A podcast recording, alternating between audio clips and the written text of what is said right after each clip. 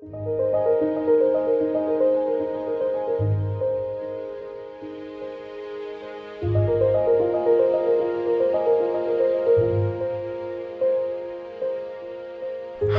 我是左边茶水间的创办人 Zoe，欢迎来到我们二零二三冬季特别企划。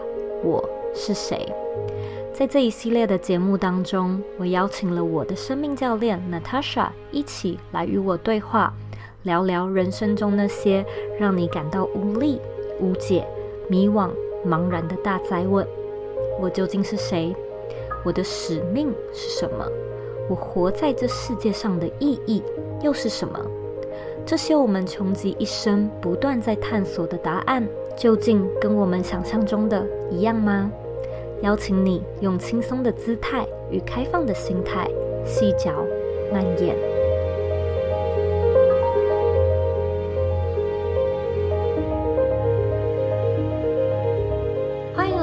全新的节目企划，我是谁？我是主持人 周以。那作为第一集呢，我想要先聊聊这个企划的灵感来源哦。其实，二零二三对我来说是一个非常特别的一年，因为它可以说是我出社会工作以来最低潮的一年。那其实说是二零二三也不大对，因为这种。不顺的感觉吧，大概从二零二一的年末就开始发酵，那二零二三比较像是正式的爆发。总而言之呢，二零二三的上半年的我，就是一直处于一个 非常低迷、非常低潮的状态。那我相信蛮多听众呢，可能也都有追到这一波，知道我前阵子其实做很多有关灵性的自我的成长，就是还做了像是沉浮实验啊，试了很多种方式。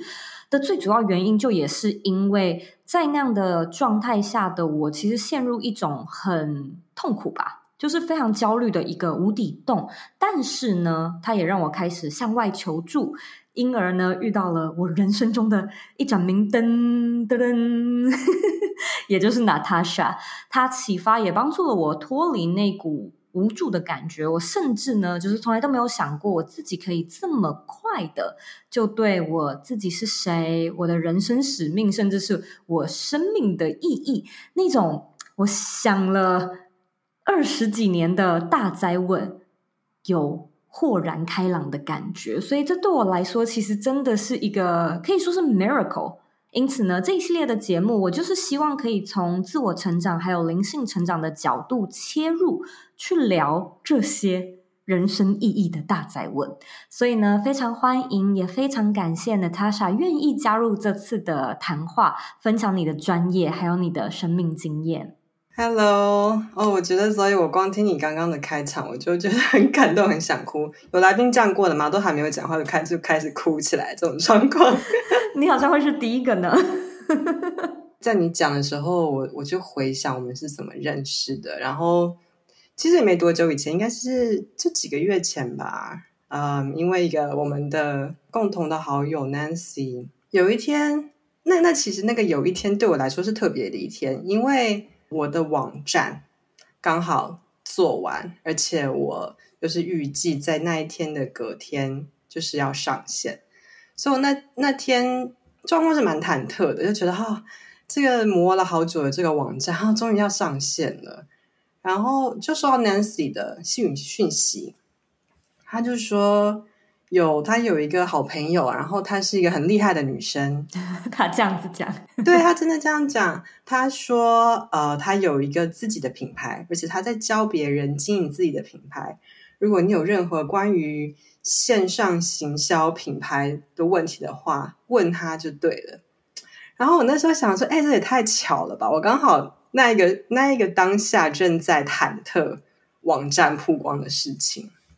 然后他就跟我说：“哦，这个女生她可能有一些关于 coaching 的问题想要请教你。”然后，所以我看到那篇文章，呃，那个他的他的那个讯息，然后是保持着一个好，我要来拜师学艺的那种感觉。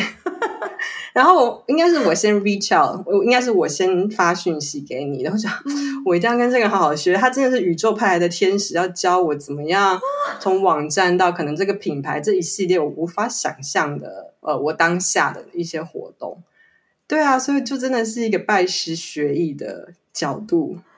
我当初的感觉完全是 the other way around，哎，我要向你拜师学艺，那是我的我心里的想法。对，然后就就跟你连上线了，然后有第一次我们的聊天嘛，然后就嗯，哇哦，好巧哦，好好好神奇的安排，就是我需要这样子的帮忙，然后听起来 Zoe 好像也有一些我可以。支持到他的地方，然后就从那边就就展开了。到现在，我竟然跟你一起在这个录音室。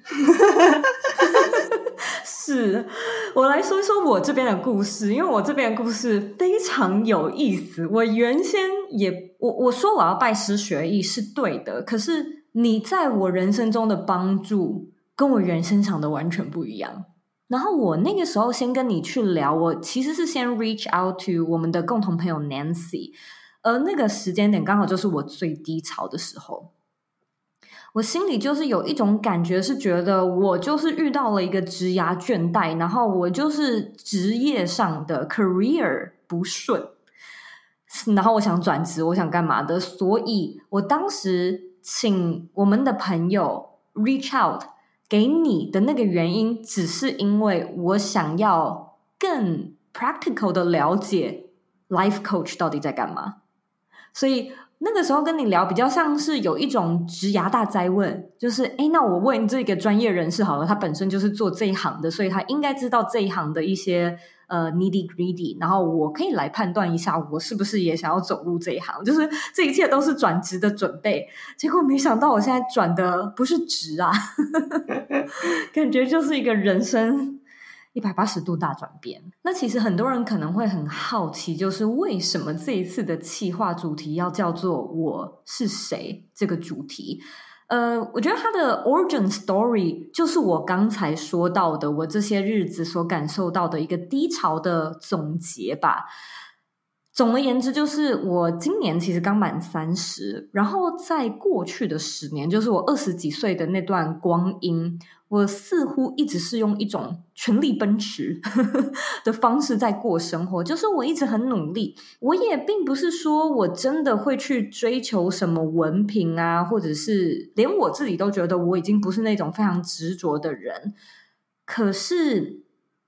我还是在过去的那个时时光里面吧，我觉得还蛮 single-minded 的往前看，而不是打开看。我觉得现在我用这个形容词是最贴切我的现在状态的一个形容词，但是之前的那种感觉就是我望着前方的目标，然后直直往前冲，而且我一直以来都是用这样的生活来。呃，方式来过生活，重点是也一直都蛮顺利的。所以我过去的人生就是找到一个目标，然后为了这个目标，我会真的很努力，所以我也会达成目标。然后我就再找新的目标，再达成，再找新的，然后再达成。所以一直以来就是，嗯，你会是一个在社会上面被看好的。被鼓励的一群，然后大家都会觉得你好有成就，那些三十而立说要有的成就啊、财富啊，我也几乎真的都达成了。然后你就是一直会觉得说，就是这就是我未来的人生了，我已经开始好像走向人生胜利组了。我婚也结了，我又有车又有房，就是事业也不错，团队也很棒。应该就是了吧，心里面就是会有这些奇奇怪怪的想法。可是同一时间，他所换来的，不知道为什么，就真的好像是在三十岁的那个那一刻，甚至是可以说是那一刻，突然就袭来了一股真的是前所未有的空虚。然后那个空虚就带来非常迷失的感觉。我就一直在想说，哎。那好啊，我已经来到了这个分水岭了哦，我现在来到我人生最高的高度了。这个就是过去的我所 I don't know 梦寐以求吗？或者就是说充满想象。可是，在那一刻，我就开始去想说，诶，那如果我没有这些成就，没有这些头衔，我还是谁呢？失去了左边茶水间，失去了我的品牌，我的成就，那。我还是我吗，所以我就开始觉得说，心里面对这些念头是非常不平衡的，好像感觉说自己为自己设下了什么样的圈套，然后一时半解之间也说不清楚。有一件事情比较清楚的就是不快乐。我觉得我不快乐，我知道 fulfill 的感觉是什么，然后我没有，我现在不 fulfill，所以我就开始在怀疑，说我接下来的十年呐、二十年，是不是也要不断的这样子设立目标，然后不断的达成我。是不是这样子就会更自在？是不是这样子就会感到快乐？那其实，在那一刻呢，我心里是有一个质疑，这个答案是不会。但是，就是在那个我怀疑答案可能是不会的同时呢，就像溺水一样，就是你也不知道，那那那怎么办？那你的很多心里面的想法，就好像你也抓不住什么信仰啊，或者是信念来去来去接住你过。接下来的生活，所以就一直呈现一种我觉得就是身心不和谐、身心灵不和谐、不 align 的状态。那我在想，其实我那一刻脑子里面真正在探寻的，或许就是我到底是谁的这个问题。我除了是这些，我又还能是谁？我如果拿掉这些，真实的我又是谁？所以我觉得这就比较像是我开始踏上。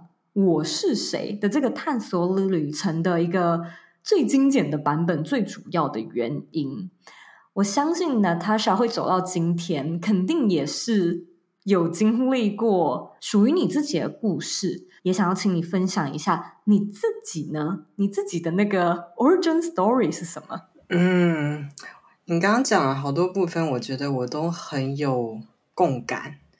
比如说，那一个看到一个目标，然后就直直往前，其他的一切看不到，或者是好像不停的达标之后，会开始心里有一个小声音问自己：然后嘞，所以嘞，就这样了嘛？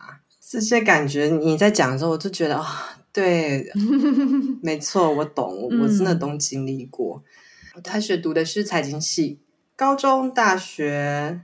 其实自己的选择当初没有意识，但是现在回头看起来，其实很明明显的，就是为了要取悦爸爸妈妈。我可能在很小的时候就就发现啊，只要我表现好，我爸妈就会表现出爱我的样子，就会我就会感受到温暖。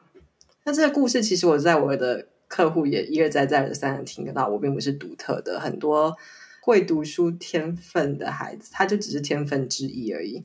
有这样天分的孩子，好像很容易的就会无意识觉得，我只要把这些书读好、试考好，然后妈妈就会爱我，爸爸就会爱我。他就是一个得到爱的方式，而我也办得到。所以高中、大学选科系都很明显，最好的是什么？就是朝着那边嘛。这个科系毕业之后，最好的工作是哪几个？其实也一下子就。就看得出来了，嗯，然后我就朝着那个方向前进。整个大学几乎都是在积极营的，为了要一毕业就可以进到那一个所谓大家觉得这个科系最好的出路。嗯，但是当我真的得到那份工作，那份工作是呃外资券商呃外资券商的股票分析师，基本上就是。有时候你可能在《工商时报》或是非凡电台，你会看到 瑞银喊买台积电，那个喊的人不是我，但是我基本上就是帮那个人呐喊。那我就在做那件事情，呃，我在分析台股，我超难想象的，对，很难想象，没错。然后我也其实几个月就发现，哎呀，我我自己选错了。哎，那我就想问这个，嗯，第一次感受到我我我好像选错了那个。那个地方我们可不可以聊一下？那是什么样的感觉啊？慌！我现在第一个浮现的字跟感受就是慌张的感觉。糟糕了，我不知道我自己除了能做这个之外还能干嘛。我完全没有线索，我喜欢什么？我没有线索，什么东西吸引我？在那个当下，然后我知道的是，形式这个这份。工作本身是没有问题，它是很棒的工作，但是我却有深深的一种它与我无关的感觉。嗯，我觉得你说出了非常非常多人的心声呢。你说其实不长诶，短短几个月，嗯，就马上觉察了。对，没错。其实可以更早的，因为我刚刚提到我大学都在积极营营，那那个积极营的实际作为就是必须要争取实习的机会啊、嗯、比赛等等的。嗯，那本质上其实都是同一件事情，呃，都是分析股票。嗯，那当时我没有觉察到自己不喜欢，因为我还没有达标。嗯，因为那个标是。毕业之后马上进入那一个公司工作，嗯，所以达标了之后，那个感觉突然之间就就就出现了，因为没有一个往前冲的那个状态的 cover。你在大学那时候的心情是说，就你现在回想起来，它比较像是，其实你你也觉得，哎，好无聊，这个跟我无关。可是你会跟自己说，也许早真正进到那个大公司工作会不一样。嗯，好问题耶。我觉得最真实的答案，但当然我可能是个极端极端的例子。我觉得最真实的答案是，嗯，我喜不喜欢不重要。嗯，我当时完全不觉得我自己喜不喜欢是一个是一个 issue，是一个 值值得嗯探讨的问题。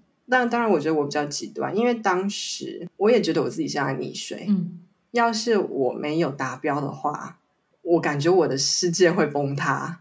把它搞成一个生存生生存层次的问题之后，自己的喜好就会突然之间看不到了，也不觉得它是一个必须要探讨的主题。但现在回想起来，会觉得蛮扯的。这个人是怎样？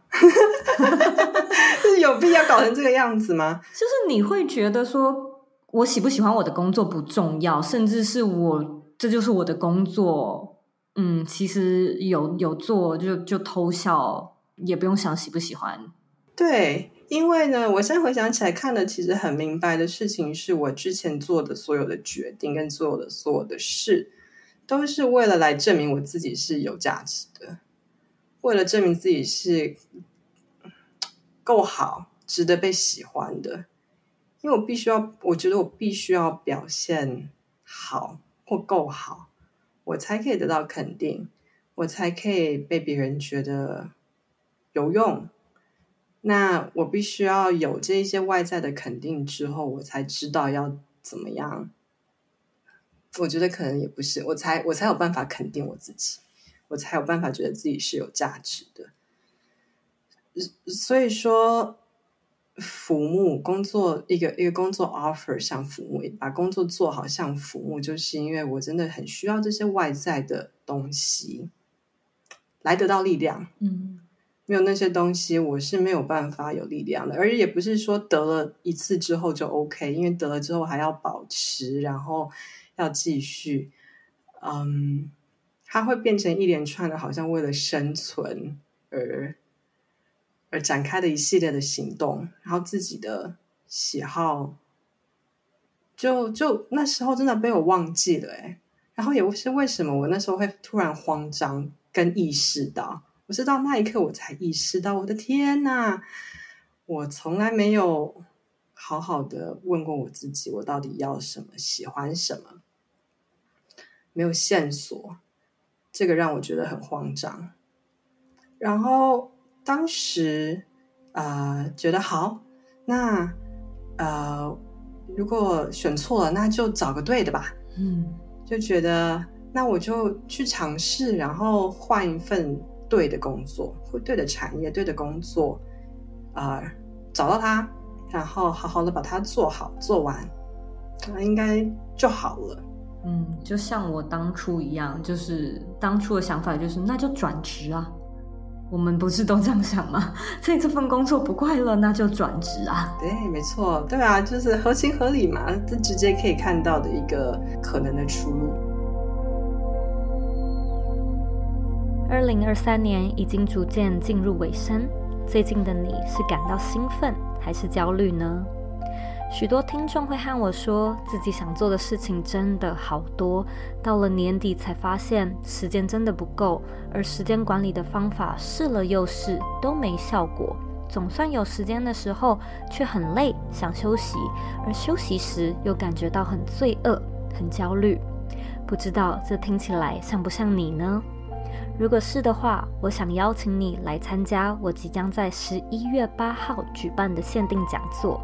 这次的讲座，我们会从设计思考出发，去探索你拖延与无法自律的核心原因。最重要的是，我并不想教你解决拖延的方法，或者带给你更多的时间管理工具。太多这些市面上的做法，其实都只是治标而非治本。我想带你去探索的是，为什么你的拖延会是个问题？为什么成为一个自律的人对你来说这么的重要，让你这么的焦虑？相信呢，就会与许多你在外头看过的成功学或者是 How to 学非常的不同。邀请你在十一月一号以前报名参加，用不同的姿态展开你的二零二四。报名的链接请参考本集节目的资讯栏。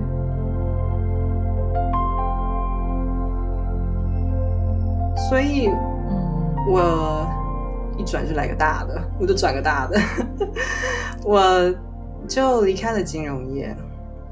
呃，现在说的简单哦，但是当然那种家庭革命是不可少的。那总之我离开了金融业，嗯，然后对我来说是一个很可怕的决定，但我这么做了，因为我知道是我不离开的话，我没有办法，我没有办法这么的继续下去，这是我那时当时唯一知道的事情。嗯。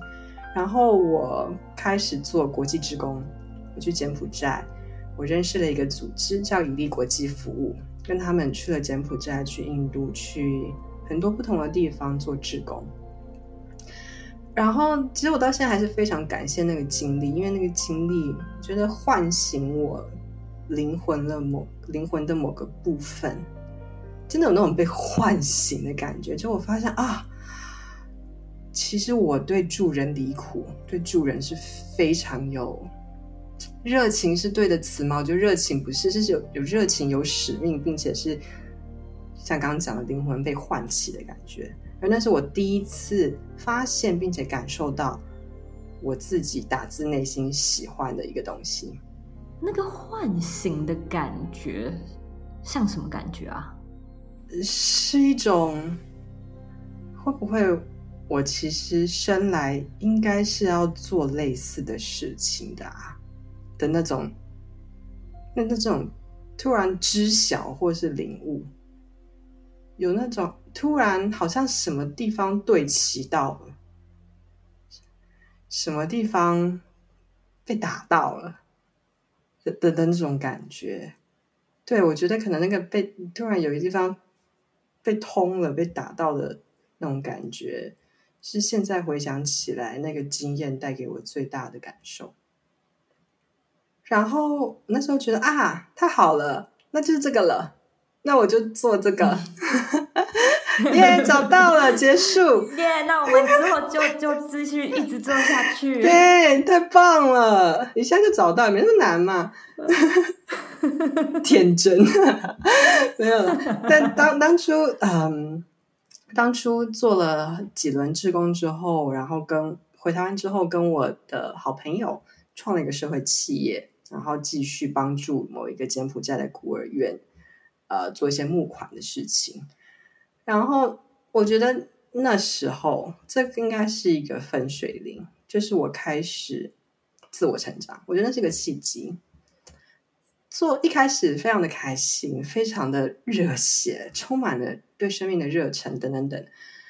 但是慢慢的，我开始觉察到有一些以前在金融业的东西，全部都把。跟我跟过来了，嗯，竞争的感觉。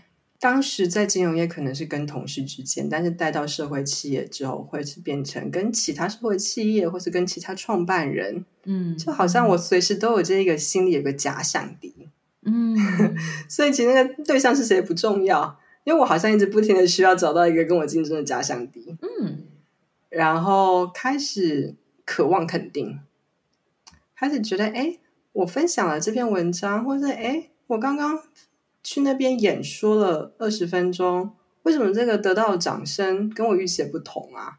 为什么没有那么大声？真累！我等一下回想起来，又觉得 这个有病。但我当时真的觉得，就就是发现这些小小东西、小迹象，就嗯，怎么跟小时候啊，金融业啊，那这个感觉很像。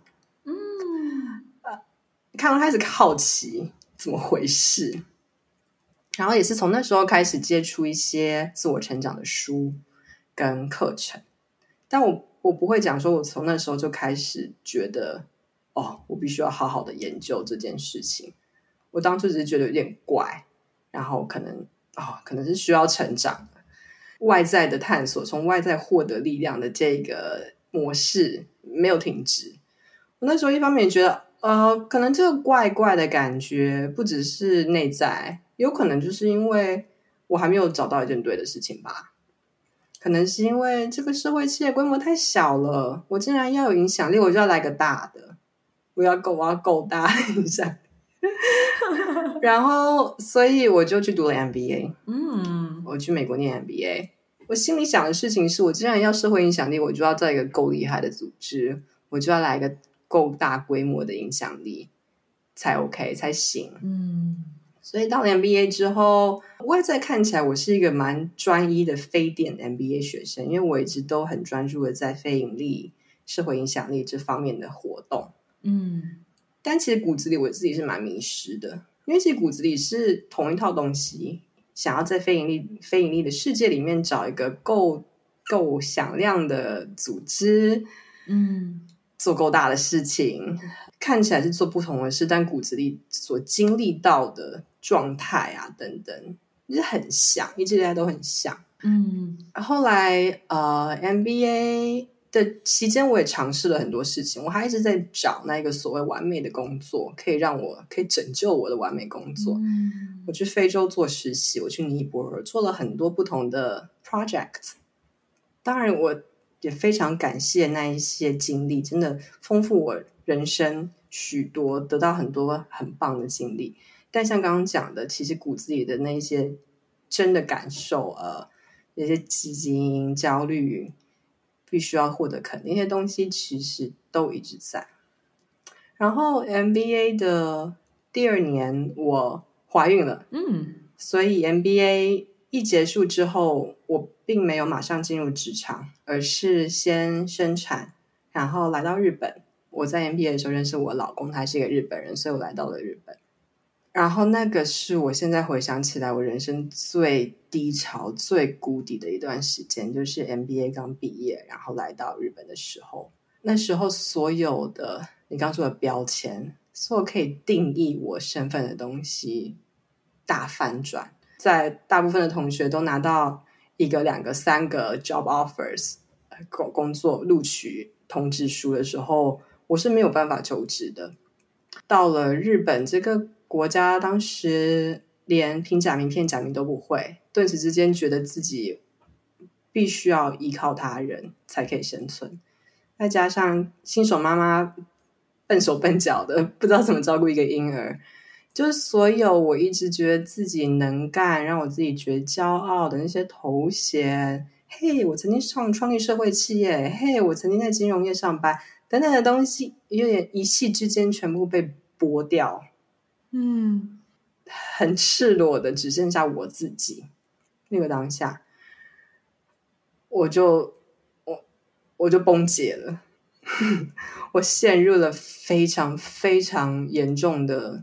现在说起来说它是产后忧郁，但我也不觉得完全是怀孕的关系，它就是一个累积的东西。我待一段时间非常的忧郁，每天都觉得我自己简直是个废物，非常的无能，完完全。没有办法喜欢自己，很很讨厌那样子的自己。剥除了所有的那些标签之后的那个自己，不知道该怎么喜欢他了。嗯，后来呢，溺水的感觉又出现，我觉得我需要一份工作。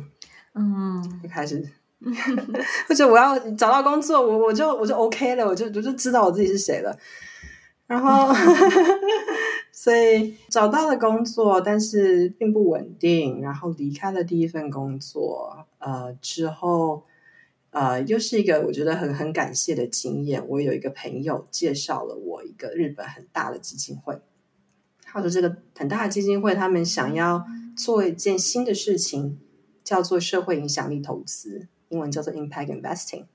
那那个概念就是说，你投资的时候看的回报不再只是财务回报而已，同时有社会影响力的嗯的回报。那一个很典型的投资标的就是呃微型贷款银行，呃有一些比较呃低收入的国家，他们有很多的人民是被传统的金融体系排除在外的，因为那些人他们觉得很穷，嗯、收入不稳定，呃、嗯，没有任何的就是信贷的历史，所以没办法借钱给他们。但只有这种微型贷款呢，专门借给这样子的被排除在外的人们。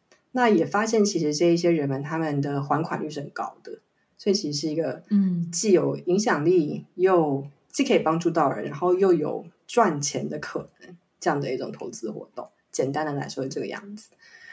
呃，天上掉下来的礼物的感觉，我觉得哎，我喜欢主人，我又懂财务，嗯，然后这个公又是个大型基金会，又有名声够好听，然后收入也真的很不错，然后我就去了。在那边待就是五年，其实做蛮久。然后我觉得有一些部分，其实我也是真心喜欢的。嗯，但是我觉得再次，就是那些一直跟着我的东西，我刚刚提到一直跟着我的东西，它就是就是在那里，阴魂不散。对对，竞争需要肯定，不知道怎么喜欢自己，这些东西不停的跟着我，而它其实它这这些东西，它他们主导了我日常生活大部分的时候的状态跟感受。嗯。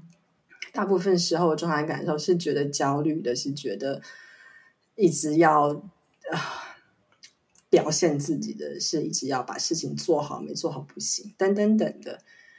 是在这个途中，不是五年的结束，但基本上就是刚开始这个工作刚开始的时候，那时候觉得哇，这真的是另另外一份 dream job，但是一开始就马上会觉察一样的东西，然后。就开始觉得我走投无路了。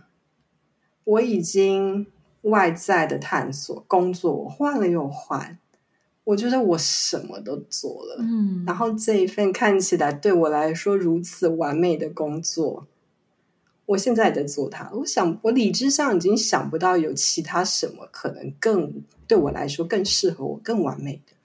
但是我没有真的感觉到那个很长的。发自内心的快乐，这个满足啊，我知道这个并不是，这一定不是的。所以说走投无路就这种感觉，我的外在探索我已经淋漓尽致了，但我还是这样子。我遇到你的时候，我心里的那个感觉呢，就是我已经没有，我身上已经没有我所知道的任何工具，任何的 toolkits 可以去找我面前的这道墙。就是我觉得这是一个画面上面最具体的感觉。然后过去的我其实是，就是前方，对，前方会有困难，前方会有挑战。你在达到目标，然后前往你你认为的理想的那条路上，我觉得我的确也是那个斩荆除草啊，然后是很努力的遇到挑战，见招拆招的那种感觉。但是就是遇到了一面墙。然后我跟你的情况还蛮不一样的，就是我觉得我一直很顺利，我做的工作一直以来都是我喜欢的工作。就我从小也不是成绩优异那那类型的，就是跟你完全不一样的，所以我比较没有那种 好像我一定要考到什么大学，或者是一定要进到呃名校啊，或者是一些职职业的 title 的那条路，哦，我完全不是。蛮早就觉得说，哎，我喜欢设计，嗯，我喜欢艺术，然后我喜欢什么样的东西，所以我去走那条路，所以已经是依照我的热情去选了。工作也是，大概我在呃职场也工作个七八年，我也自己像你你呃一样出来创业，也都是自己喜欢的。However，即便如此，好像都有一个点是说。其实我现在很满意，我外在已经没得嫌弃了。就像我说的那个三十岁对我来说的那个点，就是外在真的没得嫌弃了。可是我怎么了？我怎么会不快乐？我觉得那时候对我来说是一个难以置信，就觉得说天哪，我不就是一直在倡导呵呵设计你的理想生活，前往你你你热爱的工作，打造一个你喜欢的事业。我也确实这样做，而且这个过程中，我基本上都是快乐的。我这个一路上就是很顺遂，所以才说今年感觉就是有一种我成年以来最不顺的一年。然后那个打击的点，现在回头来看，就是当时其实是讲不清楚的。开始跟你聊，才慢慢突然之间发现，说我好像在面对的是一种所谓跟我想的不一样的那个冲击。我觉得我的历程跟成长的背景已经算是我个人觉得非常感恩了。就是我是生在一个蛮充满爱的家庭。可是，在那个点，我会有一点点觉得说，我过往自己所编织的一切，我对我自己说的故事，难道都是假的吗？然后叫大家去找到一个理想的设计，你的理想生活，你就会快乐的这件事情，难道不正确吗？而你的故事，好像是另外一个面向，就是你一开始是没有去在意说自己快乐还不快乐，就只是觉得。只要有这些标签，我就会活得精彩亮丽，我就会开心。可是你好像也到了一个时间点，发现，哎，这个跟你想象中是不一样的。我觉得你讲的真的很好，而我觉得我现在回头看起来，我不会觉得以前的那些经历可能都是错的，或是以前那些追求是错的，而是除人生除了那一些之外，那些很美好，但除那些之外，真的还有好多。真的还有好多，听起来 Zoe 有曾经面临过这个交叉口，你可能当时开始怀疑是不是之前是错的，但我觉得其实这一切都是很美的经历，只是除了那些之外，真的还有很多事情是当时的我不知道的。那我觉得也就是在我刚刚说的做了那个看似完美的社会影响力投资工作之后，我才意识到，啊、还有很多一个完全新的世界是我从来没有探索过的，也就是从那时候开始，我很专注于自我成长。我发现一切的外在事物，那些东西不管怎么挪动，嗯，里面的东西要是不扎实，或是没有好好梳理它的话，外在的一切不管怎么挪动它。啊、呃，到最后都是有可能只是徒劳，或者是没有办法真的通往真的想去的地方，嗯、内在都还是混乱的。嗯，对，没错。然后从那时候开始，真的我走投无路的感觉，走投无路。我觉得我可能我自己一个人我走不出来了。我不知道，我觉得我隐约可以感觉到有另外一个世界，但是我不晓得那个到底是什么。我可以感觉到人生不止这个样子，但是如果不止这个样子，那是怎样子啊？嗯，回答不出来，只是有深深的那种感觉，人生的意义不止这个样子，人生不止这一些。所以在那时最困惑的时候，我可能跟你一样吧，我就向外求助了。嗯，我找人帮我，那我也真的就遇到了一个贵人，他帮了我非常多忙，他。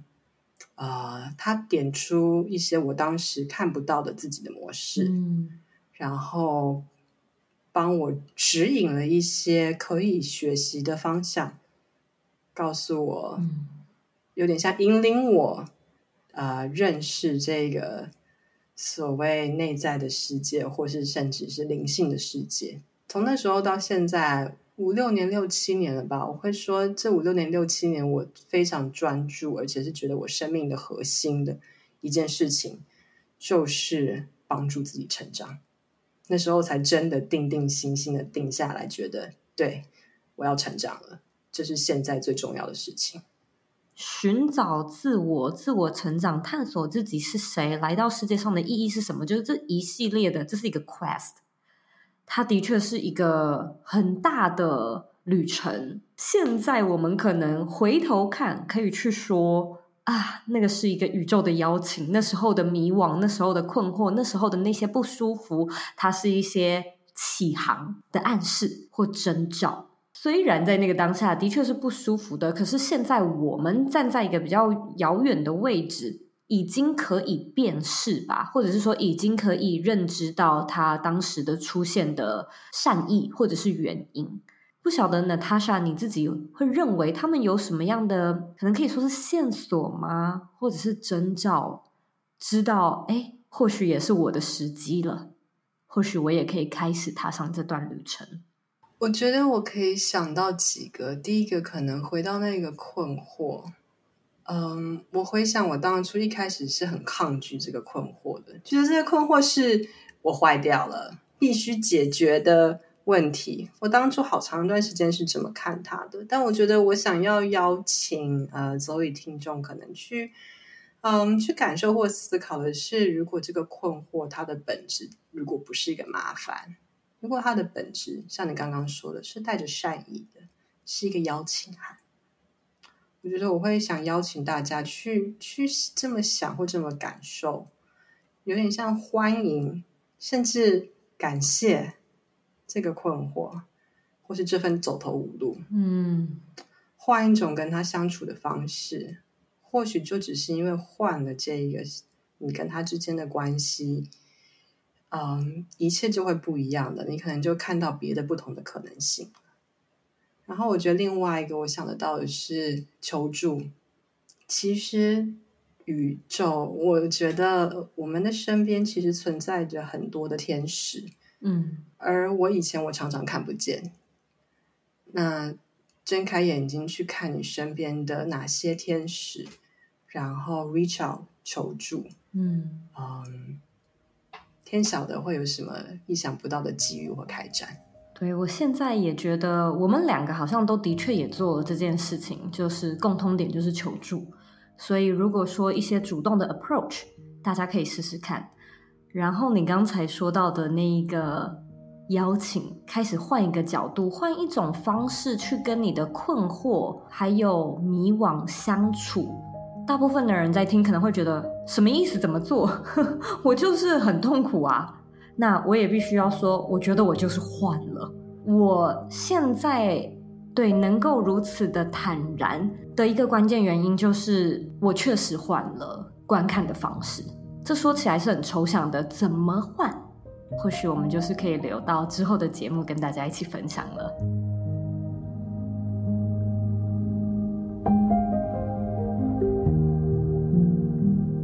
非常感谢你收听《左边茶水间》二零二三冬季特别企划。不知道这一集的节目是否有带给你一些悸动，触动到你的灵魂呢？如果有的话，很希望你能到 Apple Podcast 为这个节目留下五星评价，邀请你将此集分享给此刻在你脑中浮现的那个人，也期待能看到你在 Apple 留下评论。分享你对这一集节目的观点、感受，甚至也可以跟我们说说你的故事。你不孤单，你在经历的这些看似没人懂、没人能聊，好像都是庸人自扰的，我们都能共感，因为我们都经历过。如果你想要展开更深层的对话，也邀请你与我的生命教练 Natasha 预约谈话。体验 Life Coaching 的魅力，感受一下它是如何改变了我的世界观与价值观。更多 Natasha 的资讯与预约连接，一样能在本集节目的资讯栏中找到。假设你有任何的问题与想法，也欢迎你回到我的网站或者是我的 Instagram 上面与我分享。谢谢你的时间，希望我们的节目能够帮助你成长。不止找到你的理想生活，也带你进入你的理想状态。我们下次见喽。